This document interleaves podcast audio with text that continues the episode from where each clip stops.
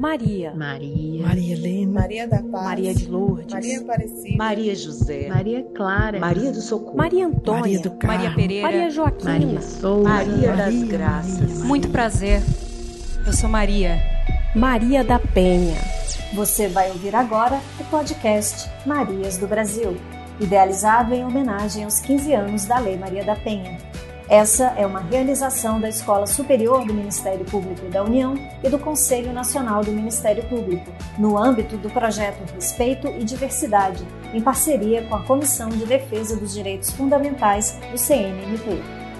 Essa série de episódios se propõe a contar como foi a concepção da lei, quais foram os avanços jurídicos relacionados ao enfrentamento da violência doméstica no país e as principais dificuldades encontradas ao longo dos anos, sob a ótica de diferentes especialistas, instituições públicas e organizações da sociedade civil. Olá, ouvintes de todo o Ministério Público e sociedade brasileira. Bem-vindas e bem-vindos ao podcast Marias do Brasil. Eu sou Fernanda Balbinotti, promotora de justiça do estado de Goiás e auxiliar no Conselho Nacional do Ministério Público. Oi, gente, eu sou Fabiola Sucasas, promotora de justiça de São Paulo e auxiliar do Conselho Nacional. Bom, nesse longo percurso de conquistas dos direitos das mulheres, a pauta do programa de hoje é a respeito de duas instituições de grande incidência na afirmação da lei federal brasileira e na efetividade e aprimoramento da justiça. Enquanto o Supremo Tribunal Federal é o guardião da Constituição e marcou a história do reconhecimento da constitucionalidade da Lei Maria da Penha, o Superior Tribunal de Justiça, por sua vez, é o guardião da lei federal e assim tem atuado para equacionar as mais variadas discussões travadas nos tribunais sobre os meandros da aplicação da lei. Por isso, convidamos a ministra do Superior Tribunal de Justiça, a Suzete Magalhães, que compartilhou seus conhecimentos e as suas visões sobre os avanços da norma e a atuação da instituição. Mineira, com mais de 37 anos de magistratura, antes de ingressar na carreira de juíza, ela foi integrante do Ministério Público Federal. E olha, vou dizer para vocês, foi bastante rica a participação dela. Nós também convidamos a desembargadora do Tribunal Regional do Trabalho da Quarta Região, Tânia Regina Silva Rexigel. Ela é carioca, mestre em Ciências Sociais e jurista de vasta experiência, atualmente conselheira do Conselho Nacional de Justiça, que tem por missão promover o desenvolvimento do Poder Judiciário por meio de políticas judiciárias e através do controle de atuação administrativa e financeira. Vamos ouvir.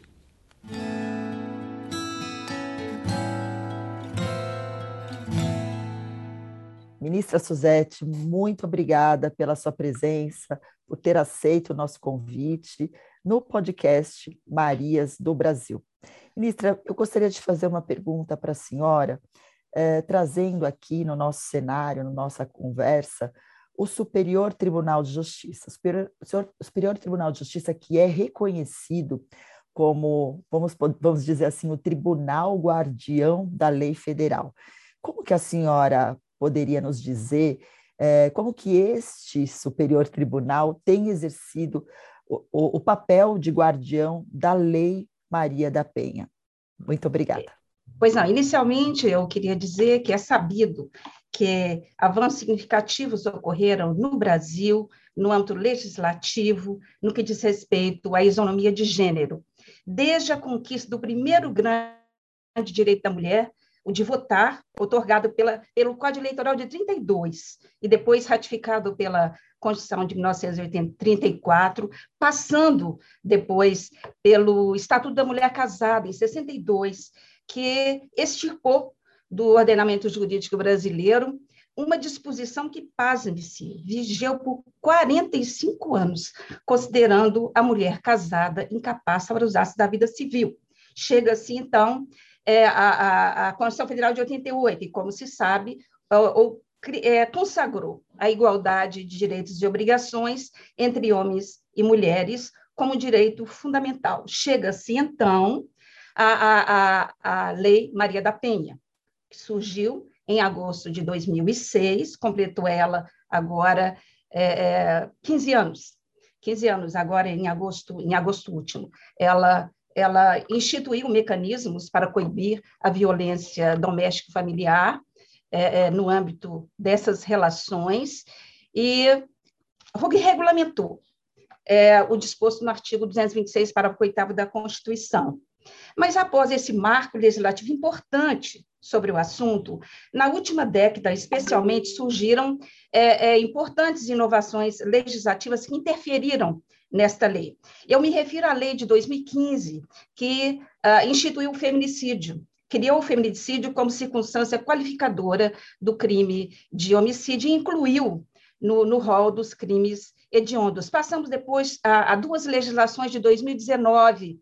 A primeira delas é, instituiu a obrigação de o ofensor ressarcir os danos causados, importantíssimo, inclusive na área do SUS, ressarcir ao SUS pelo tratamento de saúde às vítimas de violência doméstica, inclusive aos instrumentos de, de, de segurança, inclusive digital, que devem ser usados pelas mulheres amparadas por medidas protetivas. E aqui eu quero dizer que esta lei ela foi precedida de um julgado importante do STJ. Mais à frente falarei sobre ele é, é, no âmbito da, da segunda turma, que hoje eu integro no Superior Tribunal de Justiça. É aquela hipótese de que, muitas vezes, o judiciário, o, o judiciário precede a lei na regulamentação das necessidades da sociedade.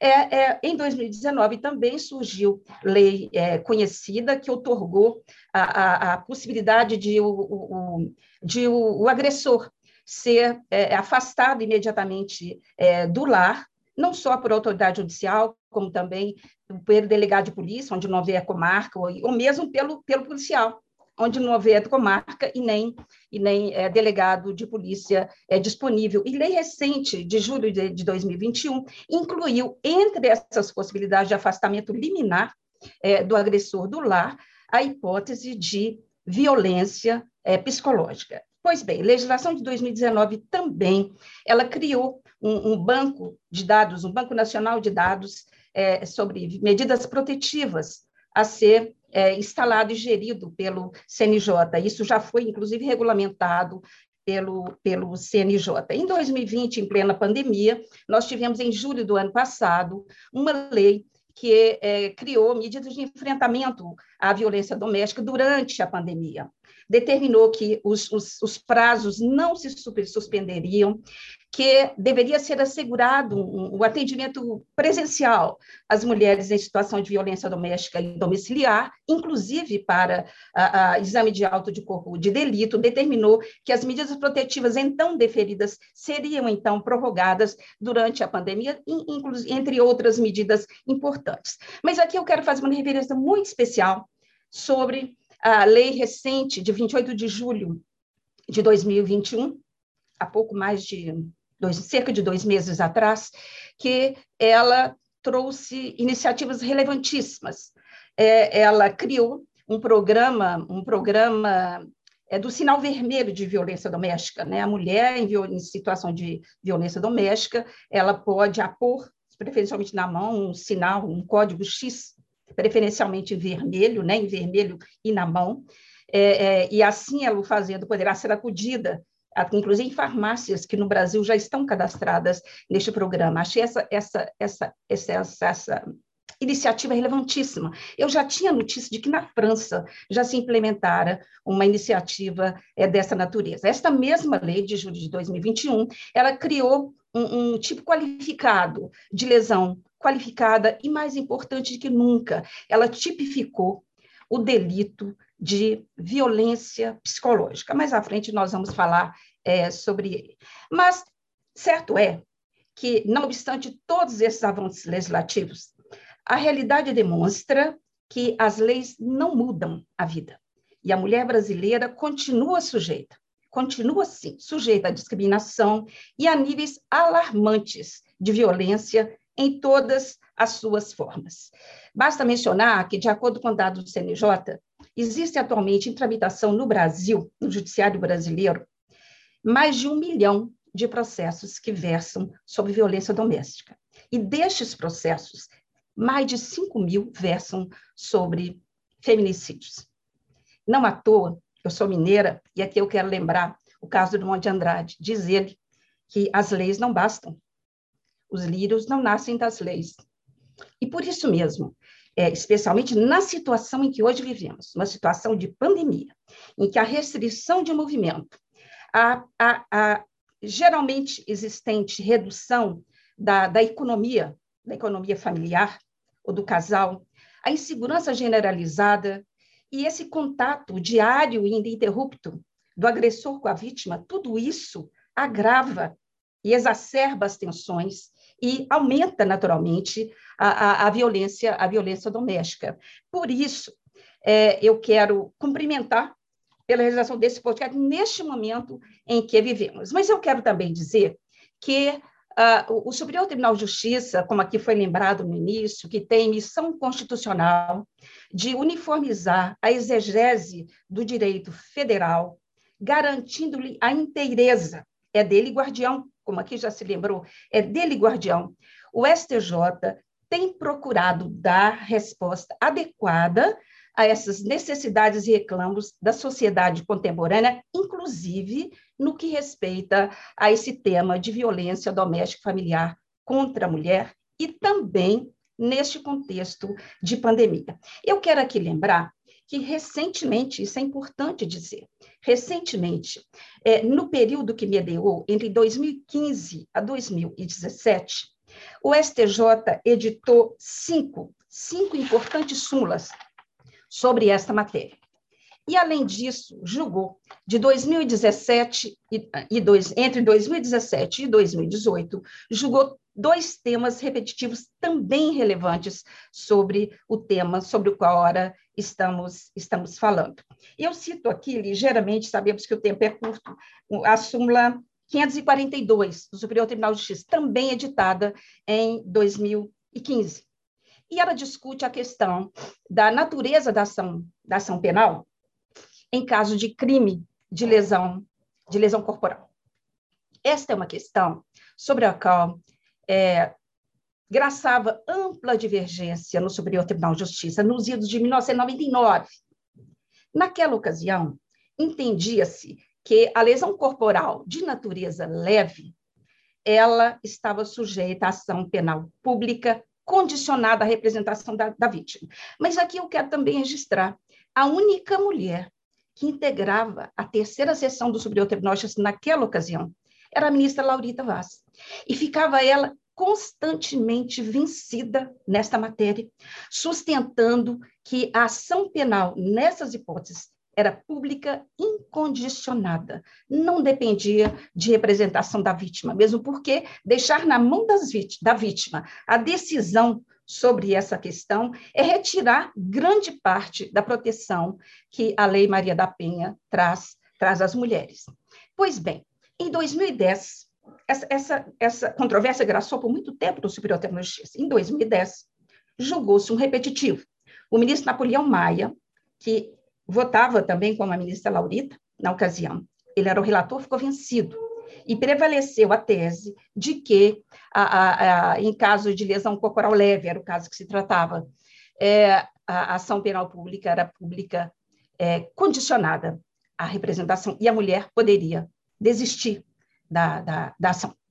Pois bem, em 2012, sabemos todos, o Supremo Tribunal Federal julgou uma, uma, uma DI e entendeu que, nesses casos, de lesão corporal, e o ministro Marco Aurélio foi bem claro, qualquer que seja a sua natureza, a ação penal é pública incondicionada, não demanda representação é da vítima.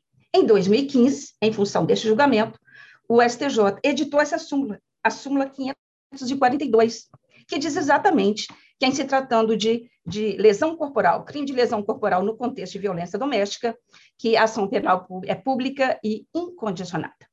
E, recentemente, em 2017, o STJ, então, por sua terceira sessão, julgou a revisão daquele antigo recurso repetitivo de 2010, consagrando, então, a tese que fora afirmada pelo Supremo Tribunal Federal, que já estava afirmada no âmbito do STJ, é, na via da, dessa súmula 542. Me refiro também à súmula 588 do STJ.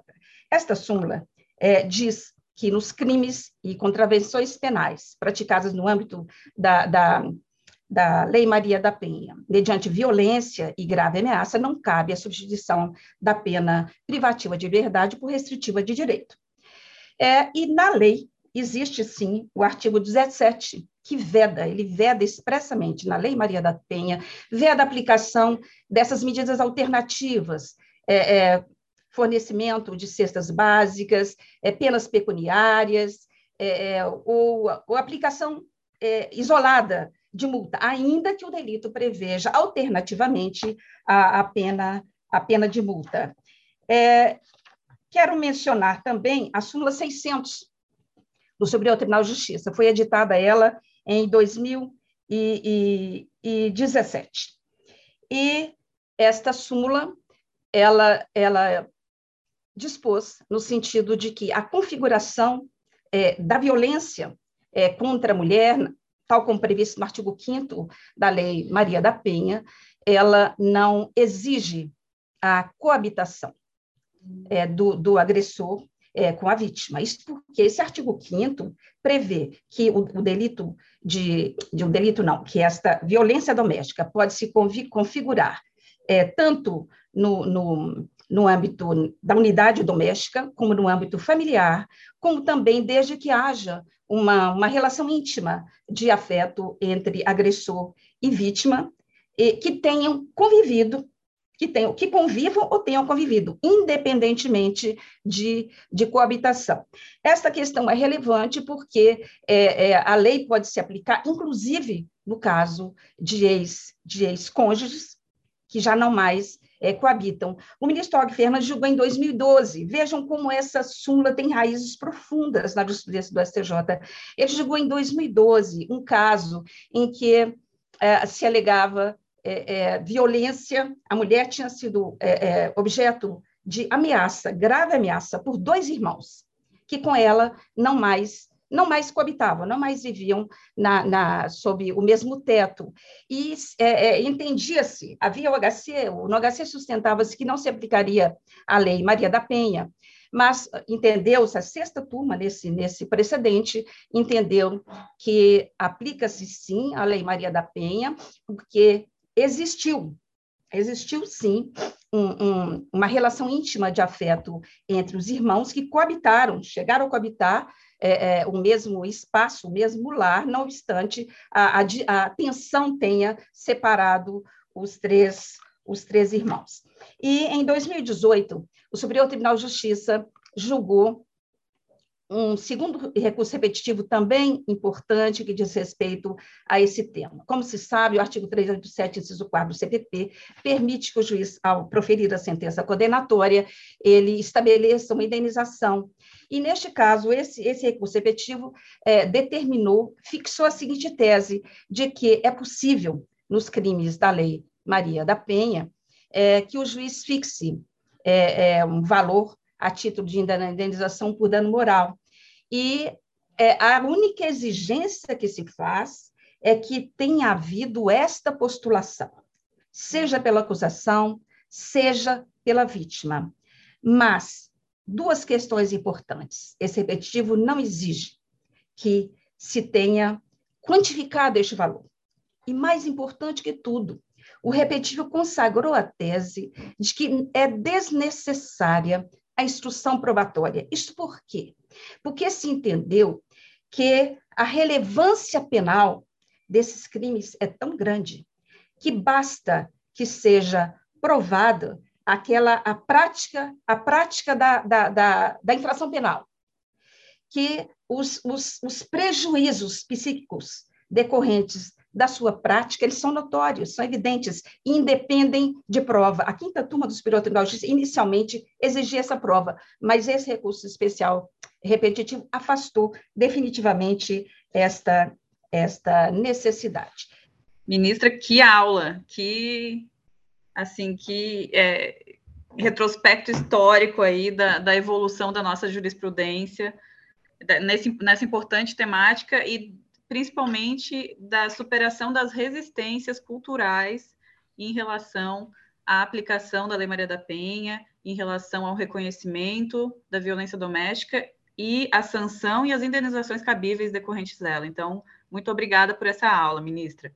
Na esteira do que a senhora já vem falando sobre as importantes súmulas que o, ST, o STJ é, editou nessa temática, eu queria perguntar para a senhora o seguinte: o STJ editou importante súmula que reconheceu a inaplicabilidade do princípio da insignificância nos crimes ou contravenções penais praticados contra a mulher no âmbito das relações domésticas, afastando aquele popular argumento, que inclusive virou letra de música, de que um tapinha não dói. A súmula número 589, a qual a senhora se referiu, foi publicada em setembro de 2017, ou seja, 11 anos depois da vigência da Lei Maria da Penha, que a Lei Maria da Penha expressamente prevê que a violência doméstica e familiar contra a mulher é uma violação de direitos humanos.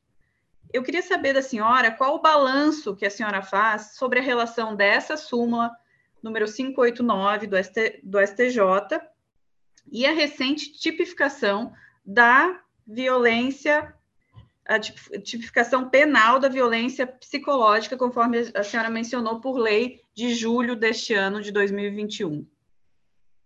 Bem, como eu havia mencionado no início, os dados estatísticos sobre violência é, doméstico familiar no Brasil são alarmantes. Dados do IPEA é, revelam que em 2018 é 30%, 30% das mortes de mulheres no Brasil ocorreram no âmbito doméstico. E em 2020 houve um recorde, já em, já em, já em plena pandemia, houve um recorde de feminicídios no Brasil.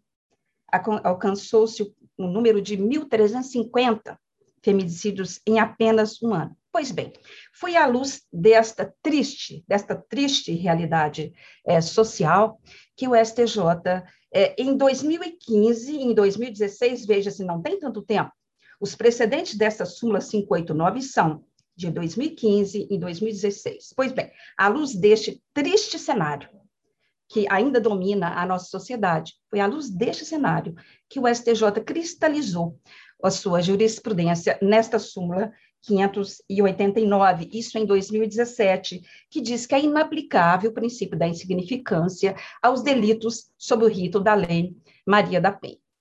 Como se sabe, a, a ameaça é a, a modalidade mais comum da violência psicológica. Em 2015 e 2016, o STJ julgou inúmeros, inúmeros processos em que o agressor tinha sido condenado por ameaça, no contexto da lei Maria da Penha. Mas depois da prática da violência, o casal se reconciliou. Comuníssimo ocorrer essa circunstância. E o que os tribunais de segundo grau decidiam? nem todos, mas a grande maioria decidia, que, é, tendo em vista a prática desta, desta ameaça, e que depois o casal se reconciliou, que haveria atipicidade material da conduta. Essa conduta não teria mais relevância penal, não mereceria ser apenada. E aí se aplicava o princípio da insignificância. Pois bem, foram inúmeros os julgados do STJ em temas desta natureza e nessa situação fática. Pois bem, o STJ é, adotou uma postura firme diante desta situação e firmou tese, isso está cristalizado na, tu, na suma, na súmula, no sentido de que mesmo que depois da, da conduta, da prática da conduta violenta, o, o, o, o, casal tenha, sido, tenha se reconciliado, este fato não conduz à tipicidade material da conduta, nem torna desnecessária a aplicação da pena. Como se lembrou aqui, fala-se de um tapinha não dói. Pois bem, é aquele tapinha que inicialmente não doía. E a não apenação de, de condutas consideradas de menor potencial ofensivo é exatamente isso que, ao longo do tempo, conduz na convivência do agressor e da vítima a situações fáticas irreversíveis, gravíssimas. O homicídio, lesões corporais graves ou, ou gravíssimas. Eu penso assim que foi exatamente essa postura firme do STJ que acabou por é, é, culminar na edição da súmula 589, que abriu espaço na sociedade para a surgimento da tipificação do crime de violência psicológica. É bom, sim, que os agressores saibam que a violência psicológica hoje no Brasil é crime. Veja-se que a, a, a, modalidade de violência doméstica familiar já estava prevista nos artigos 5 e 7 da Lei Maria da Penha desde 2006, e foram necessários 15 anos, e diante desses índices alarmantes de violência, para que o parlamento tomasse a si a incumbência de tipificar é, a violência psicológica como crime, inserindo no artigo, no artigo, o artigo 147b do Código Penal é, este, este delito. Muito obrigada, ministra. A senhora trouxe aqui esses números, né? Eu estava aqui até refletindo sobre aqueles números que a senhora trouxe é, do um milhão né, de casos, e pensando aqui, desse um milhão, quantas mulheres estão em risco de feminicídios. A senhora falou dos 5 mil feminicídios. Sabemos que o feminicídio é uma morte evitável. E quantos é, casos essas mulheres aí, quantas são as situações que essas mulheres estão em risco? E falando de risco, é, uma das ferramentas mais importantes que estão previstas na Lei Maria da Penha é a ferramenta da medida protetiva, medida protetiva de urgência, e o Superior Tribunal de Justiça, é, através do recurso especial, eu vou até colocar o número aqui, é o recurso de Goiás, 2013, número 035555858, decidiu que as medidas protetivas previstas na Lei Maria da Penha, elas podem ser pleiteadas de forma autônoma para cessar ou acautelar a violência contra a mulher, independentemente da existência de um processo crime, de uma ação penal contra o suposto agressor. É, isso foi realmente foi uma decisão emblemática, um instrumento aí inovador, principalmente para o Ministério Público, que atua é, ao realizar, por exemplo, pedido de arquivamento dos inquéritos policiais, né, e não necessariamente se acautelar na verificação da permanência da situação de risco. Então, a, a, essa decisão realmente uma decisão que ainda tem sido problematizada no âmbito da atuação do Ministério Público, já que é titular da ação penal, e essa seria uma cautela imprescindível. Uh, e eu até gostaria de saber da senhora, diante até do reconhecimento de que realmente as medidas protetivas são eficazes, existem estudos que demonstram isso, mas também sabemos que elas precisam ser fiscalizadas. Mas uma vez é, em que elas são consideradas autônomas, até porque a lei não se refere ao requisito crime para que elas sejam deferidas, mas sim ao requisito violência, né? Eu gostaria de saber da senhora a sua visão, né, sobre a importância desse posicionamento, o seu impacto, uh, até porque me parece que esse impacto consegue é, consegue, é, digamos assim, não vou dizer diminuir aqueles números, porque as medidas protetivas também servem para reduzir os 5 mil, que, ainda que aumente 1 milhão, porque 1 milhão que aumente pode reduzir os 5 mil, não é? Então, é, é, isso que eu gostaria de saber da senhora. Como que a senhora imagina que é esse impacto? E qual é o impacto que a senhora espera é, caso essa decisão seja implementada, ou seja, é, objeto de adesão por todas as varas criminais, especializadas ou não. Bem, é, doutora Fabiola, é, o STJ julgou no recurso especial 1.419.421 de Goiás. O número que, que a senhora se referiu é o número do processo de origem, mas no STJ ele tem um número 1.419.421, é de Goiás. Pois bem, o STJ, neste, neste precedente relevantíssimo tomado em 2014, no âmbito da quarta turma, foi relator o ministro Luiz Felipe Salomão. Ele fixou a natureza, a natureza das medidas das medidas protetivas como com a natureza de uma cautelar, uma cautelar civil, importante, uma cautelar civil satisfativa em si. Ela não é incidental a qualquer outro processo, seja um seja preparatório, incidental de outro processo civil ou de processo ou de processo crime. Penso eu que a maior importância deste, deste precedente do STJ é que ele contribuiu para dar efetividade, efetividade à proteção e à implementação dessa, desses princípios dos princípios e bens jurídicos tutelados, não só pela Constituição, entre eles o princípio da, da, da, da, da isonomia, como também é, a dignidade de pessoa humana, entre outros, como também daqueles, daqueles objetos jurídicos tutelados pela Lei é, Maria da Penha. Pois se sabe que a, a, a, a permanência da coabitação do agressor junto com a vítima é, ou mesmo a proximidade entre um e outro, isso pode gerar é, situações irreversíveis e gravíssimas, às quais eu já me referi, é, homicídio, lesões corporais graves ou gravíssimas, entre outras hipóteses. Mas como se, se esclareceu neste precedente, a medida protetiva ela tem um intento de prevenção da violência é, contra a mulher. Isto é, a, a, o efetivo uso desta medida protetiva, e esse julgado veio facilitar o seu, o seu uso, a não, a não exigir que ela seja acessória de um outro, de um outro processo, ao permitir é, esta questão, esta, essa natureza da, da medida protetiva, é, evita-se um mal maior.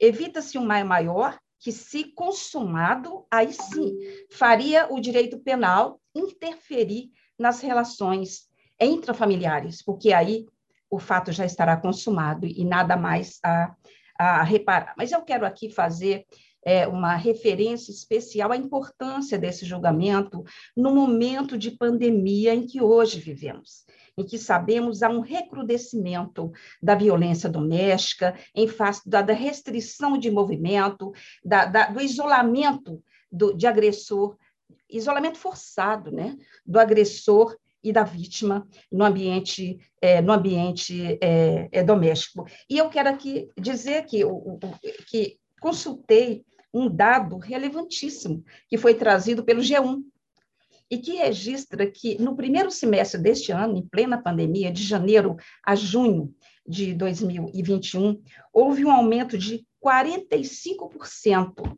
no pedido de medidas protetivas à mulher no contexto da Lei Maria da Penha. Penso eu que isso bem demonstra a importância desse julgado para a proteção de princípios constitucionais, como dignidade da pessoa humana, igualdade de gênero, como também daqueles bens jurídicos tutelados pela Lei Maria da Penha. Então, é preciso que também nós, mulheres, nós também contribuamos para a mudança desse padrão cultural. Porque sabemos todos, padrões culturais são construídos ao longo do tempo, ao longo de décadas, ao longo de gerações. Então, são gerações, é ao longo de gerações que nós conseguiremos sim vencer esses padrões culturais, mas aqui eu quero fazer um registro. Nós mulheres temos uma grande participação e uma grande responsabilidade nisso. Nós, mulheres, educamos nossos filhos. Temos contato próximo com os nossos netos. É preciso incutir nessas novas gerações, nas mentes de nossos filhos, de nossos netos, essa nova concepção de igualdade de gênero, a demonstrar que mulheres e homens são iguais em direitos e obrigações, não só em termos formais, em termos consagrados na Constituição Federal, mas que essa igualdade ela deve existir de fato, de, de forma efetiva, porque só assim nós conseguiremos é, legar às novas gerações, às gerações futuras, uma sociedade mais igualitária entre homens e mulheres e, em consequência, é mais justa e harmoniosa. Tá ótimo. Ministra, muito obrigada. Que prazer imenso, de verdade. Fernanda, eu me senti muito contemplada com essa entrevista hoje e eu até queria propor para você aqui que as nossas lições do dia sejam resumidas numa só. Qual seria ela? Que a lição é que nós uh, ouçamos esse podcast várias vezes, porque a ministra trouxe muitas informações, trouxe informações para todos os públicos, e eu acho que o recado principal aqui no final, talvez aquele recado, é, aquela frase que, que marca né, na memória, é uma frase muito emblemática sobre o chamado que ela fez. Ela, como uma ministra né, do, do STJ, guardião da Lei Maria da Penha, vem ali e faz um chamado para toda a sociedade e também para uma autocrítica às mulheres. Qual é esse chamado? Vamos criar a mentalidade para a mudança. Esse chamado, para mim, eu acho que ficou uh, talvez a bandeira do podcast Marias do Brasil. Eu concordo plenamente, Fabiola. Eu acho que a gente tem que botar esse podcast, aquele que a gente vai ouvindo, no repeat, porque foram realmente muitas informações. A ministra abordou aí tantos temas dos quais nós falamos tantos, todos os, tanto todos os dias, e realmente o chamado final dela foi aquele que bateu fundo, e sobretudo quando ela falou de uma nova concepção na educação da, dos nossos filhos e netos para igualdade de gênero, para isso começar também portas adentro das nossas casas.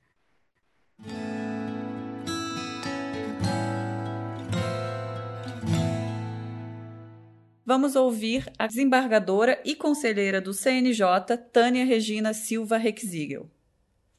Doutora Tânia, o Conselho Nacional de Justiça e a Lei Maria da Penha basicamente nasceram juntos há 15 anos. É, gostaria de saber da senhora é, se a senhora pode explicar para quem nos ouve o que é o Conselho Nacional de Justiça e qual a importância da instituição pelo CNJ da política judiciária de enfrentamento à violência doméstica e familiar contra a mulher. O Conselho Nacional de Justiça foi concebido para aprimorar a gestão judiciária brasileira nos termos do artigo 103b da Constituição Federal de 1988, possuindo a competência de coordenar o planejamento e a gestão estratégica do Poder Judiciário, atuando na criação de projetos e programas em forma de verdadeiras políticas públicas.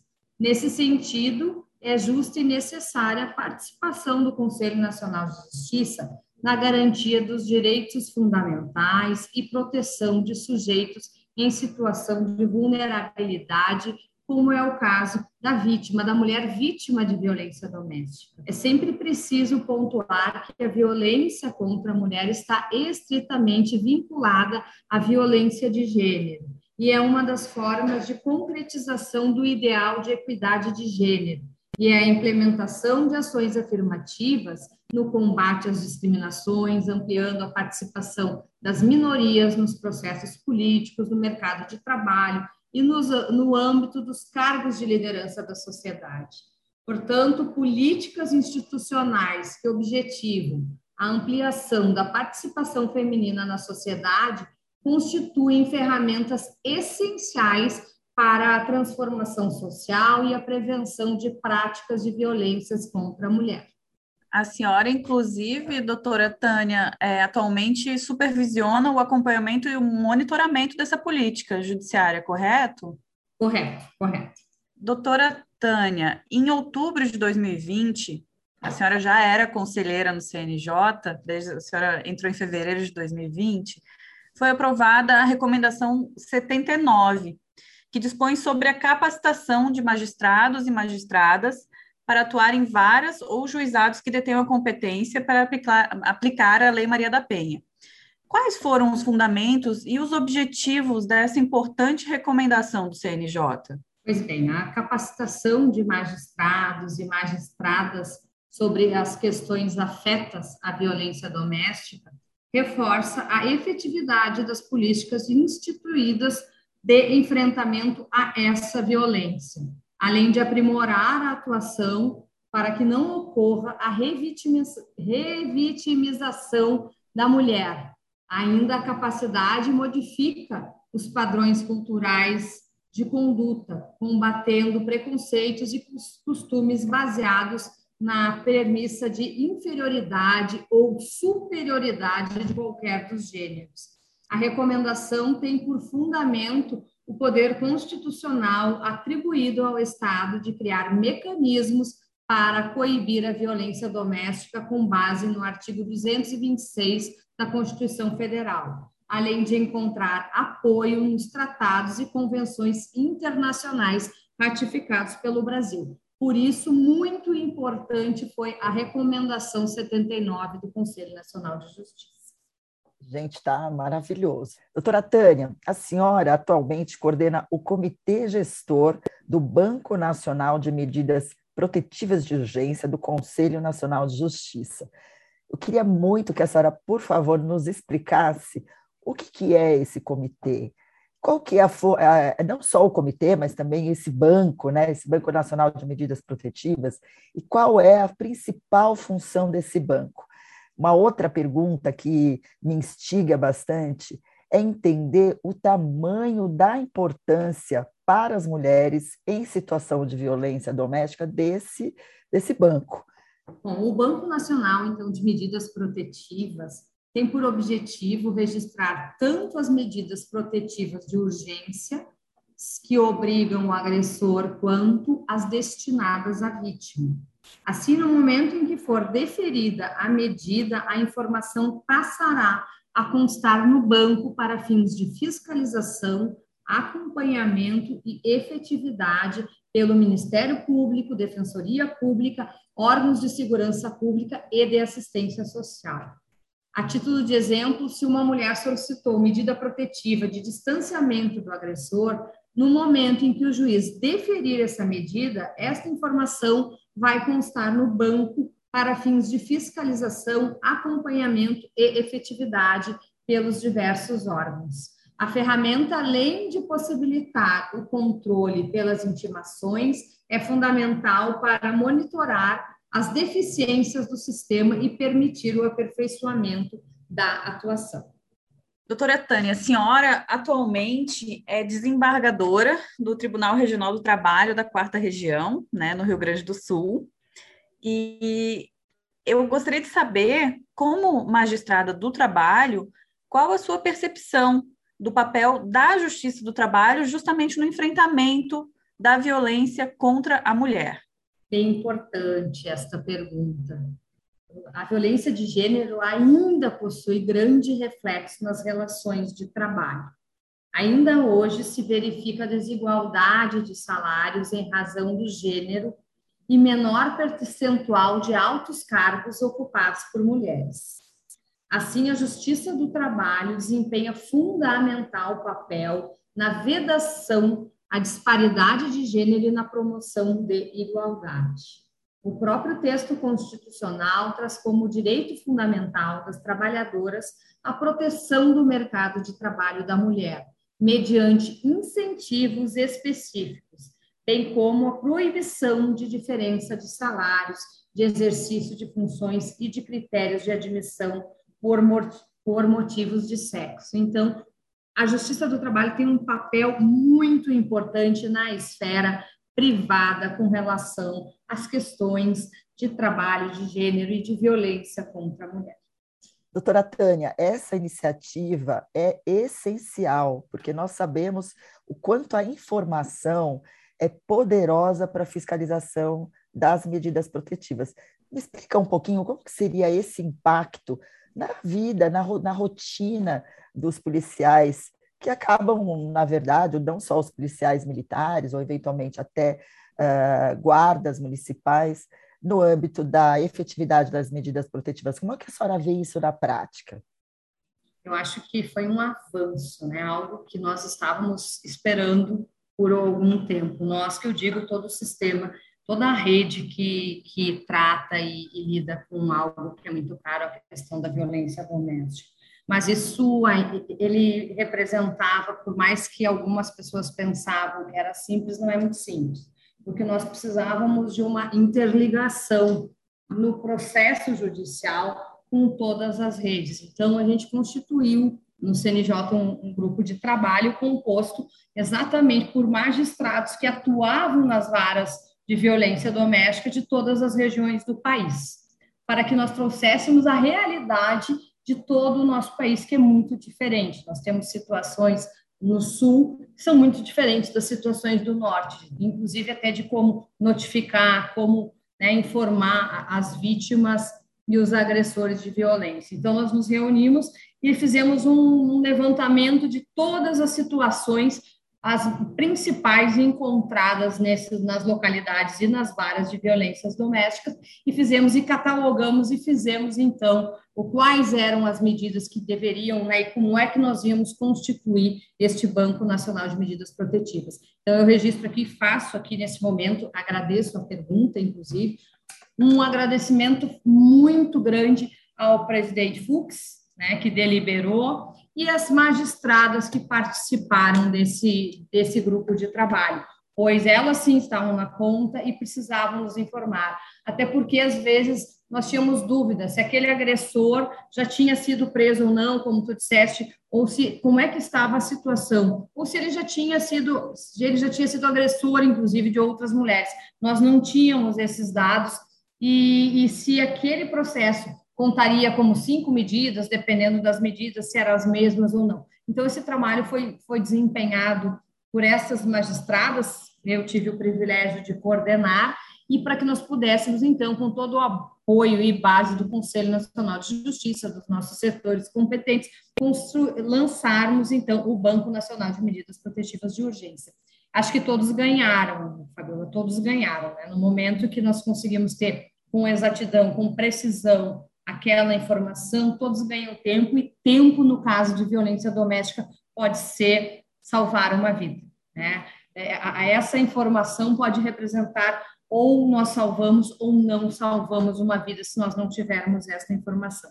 Então, entre todas as coisas que o Conselho Nacional de Justiça e tem, e tem feito muito nesta temática, eu acho que o banco foi algo muito importante também né, nesse contexto todo de combate à violência contra a mulher. Doutora Tânia, é, eu lembro muito da, dessa iniciativa atrelando a resolução conjunta do CNMP com o CNJ sobre a aplicação obrigatória do Formulário Nacional de Avaliação de Risco, até porque o descumprimento das medidas protetivas é considerado um fator grave de risco. Ah, então, eu queria registrar aqui Uh, mais uma vez, os elogios ao ministro Fux, a todo o Conselho Nacional de Justiça, porque quando nós trazemos esses 15 anos de Lei Maria da Penha, e aí uh, rememorando os 15 anos também de CNJ, nós uh, reafirmamos aqui que o Conselho está, de fato, cumprindo um dos seus objetivos mais importantes, que é tornar a justiça possível para a efetividade dos direitos humanos de todas as mulheres. Legal, Fabio. Doutora Tânia, falando sobre a questão da participação da mulher nesse mercado de trabalho, é, que, é, é, via de regra, vai bater a porta da, da, da, Justiça do Trabalho, na qual a senhora desempenha aí a sua, a sua magistratura.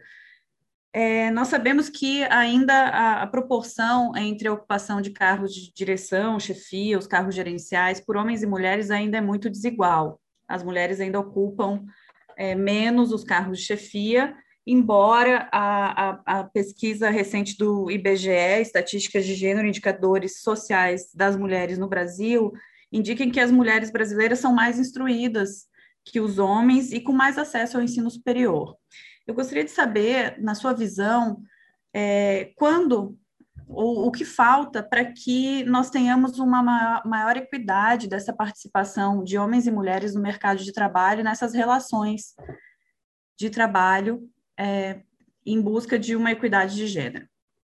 Importante a sua pergunta e uma reflexão a todos que estão ouvindo. A luta pela consolidação da cidadania da mulher e o alcance efetivo e fundamental da equidade de gênero ainda é uma pauta essencial no processo de transformação social. E ao falar sempre em equidade de gênero, tem que se lembrar que, que se pretende o alcance, né, a igualdade, né? ou seja, para além da homogeneização, trata-se de uma busca efetiva ativa e participativa pela justiça social na promoção de, igualdade legitimação do papel da mulher num contexto social. E não é só na iniciativa privada que nós temos essa, esse distanciamento, né? Nós, nas nossas instituições públicas, a gente também vê é um número de mulheres ainda serem inferiores aos homens, aos homens e, e principalmente no, quando vai se subindo o cargo. Nós sabemos disso. E, e, como a gente sabe que esse alcance de equidade constitui um dos 17 Objetivos de Desenvolvimento que compõe a Agenda 2030 uh, da Organização das Nações Unidas. Então, nós temos um papel, todos nós, muito importante, e, e a pauta de hoje é uma pauta importante que contribui para que a gente busque esse equilíbrio antes do previsto. Nós sabemos que é, a mulher saiu né, depois para o mercado de trabalho, nós sabemos de tudo isso, mas nós também sabemos, como tu disseste, que o número de qualificação das mulheres de cursos superiores no mercado de trabalho, elas têm mais qualificação, elas têm mais estudo, mas ainda o salário na iniciativa privada é melhor. E assim como nós temos ainda essa, esse distanciamento, vamos usar aqui o exemplo do judiciário, das mulheres, mas ainda com todos os levantamentos, a Justiça do Trabalho, vou fazer aqui, um para, fazer aqui uma comparação, é a justiça que mais mulheres têm a nível de servidoras e de magistradas. É a que ainda é que tem a maior participação feminina. É o maior número de mulheres chefes, no caso, em cargos de gestão, é na Justiça do Trabalho, assim como nos cargos ainda de desembargadoras, ainda as mulheres ainda têm um número maior na Justiça do Trabalho. Isso é algo que ainda recentemente nós estávamos perguntando como vamos conseguir com, né, fazer com que esse desequilíbrio melhore um pouco.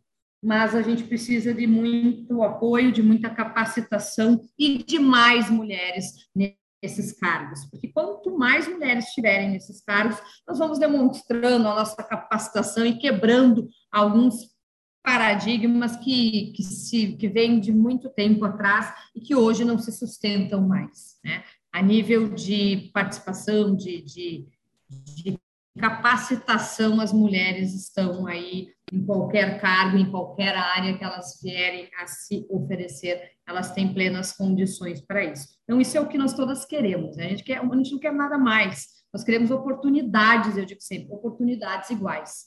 E aquele que estiver mais apto for mais qualificado para aquela função, que assim seja, aquele seja o merecedor. Nós não podemos concordar que em igualdades ou melhores condições somos preteridas em função da questão do sexo, da questão do gênero. Isso é algo muito ainda presente na nossa sociedade. É verdade, doutora. É, essa situação ela, ela é multifatorial e nós precisamos evoluir em muitos aspectos para que é, alcancemos, além é, de romper os, esses paradigmas, é, justamente que nós busquemos equidade e igualdade de condições para alcançar esse, esses objetivos. E nesse sentido, eu queria saber agora é, sobre a sua opinião em relação ao, ao efeito dessa violência doméstica que as mulheres sofrem, justamente na, na inserção e manutenção delas nesse mercado de trabalho que a gente sabe que a independência financeira, a independência econômica é um importante fator de superação do ciclo da violência doméstica, é, muitas vezes sofrido pelas mulheres.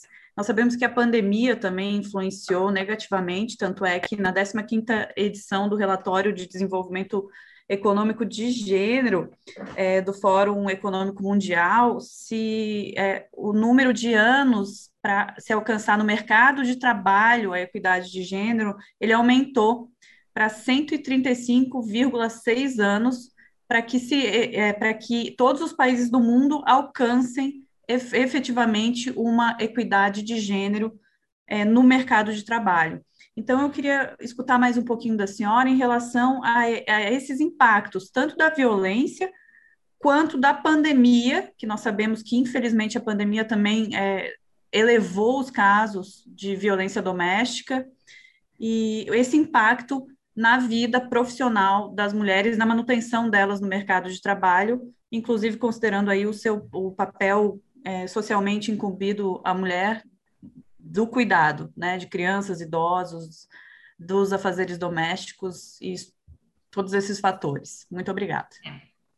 Eu vou, para abordar esse tema, vou fazer referência aqui, tão importante à, à política judiciária nacional de enfrentamento à violência contra as mulheres, instituída pelo Poder Judiciário através da Resolução 254, de 4 de setembro de 2018, e da Resolução, então, 255, também de 4 de setembro de 2018, que instituiu a Política Nacional de Incentivo à Participação Feminina no Poder Judiciário, um compromisso de, do Poder Judiciário de ressaltar a igualdade de gênero.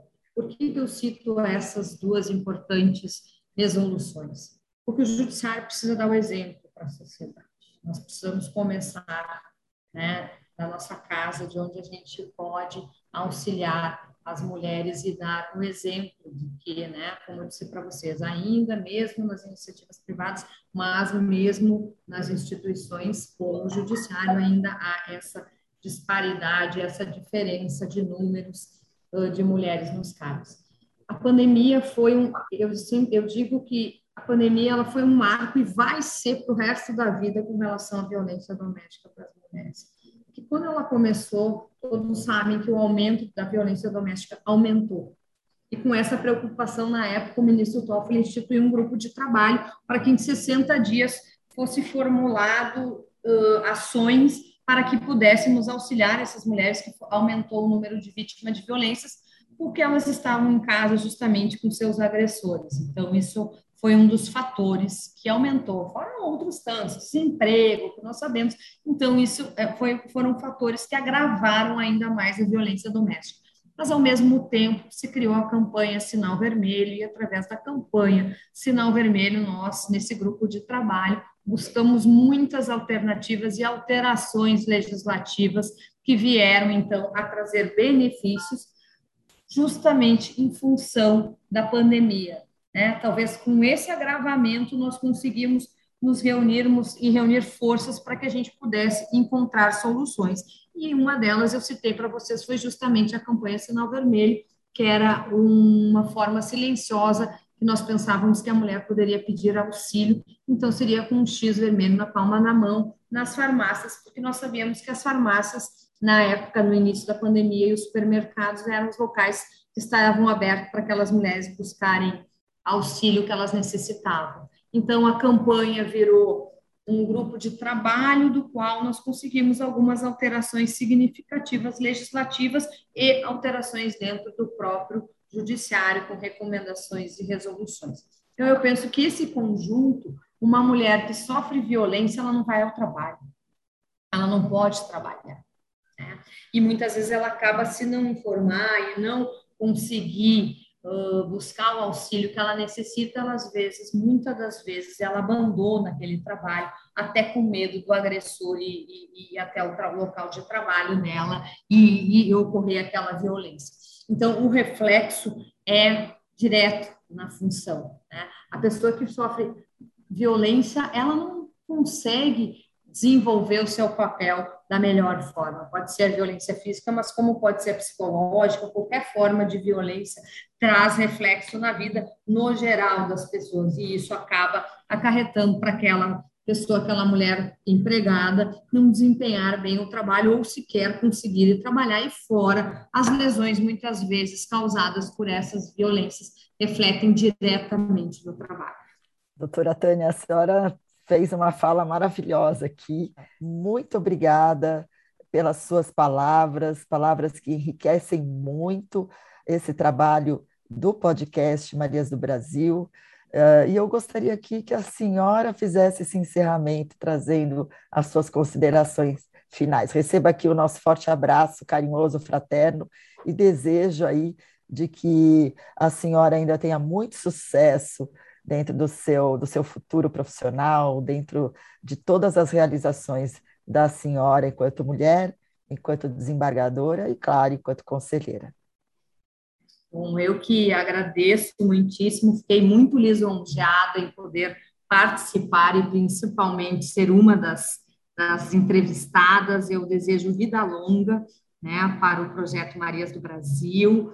Sei que as minhas próximas uh, participantes, colegas, eu muito vou querer ouvir, porque são mulheres que entendem muito do tema e das quais eu admiro muito, fazer aqui o registro para a Amelinha Teles, que eu sei que vai ser uma das nossas entrevistadas desse bate-papo, desse nosso podcast, e desejo vida longa, né? que a gente possa, de alguma forma, contribuir para salvar vidas no nosso país, que principalmente em época de pandemia nós estamos lutando contra um vírus, nós não podemos perder nenhuma vida a mais por causa da violência doméstica. Se assim pudéssemos, era o que nós queríamos. Então, eu desejo muito, muitíssimo vida longa e agradecer, Fabiola, pelo convite em seu nome, o convite a mim feito, que muito me honra, e poder falar em nome do Conselho Nacional de Justiça.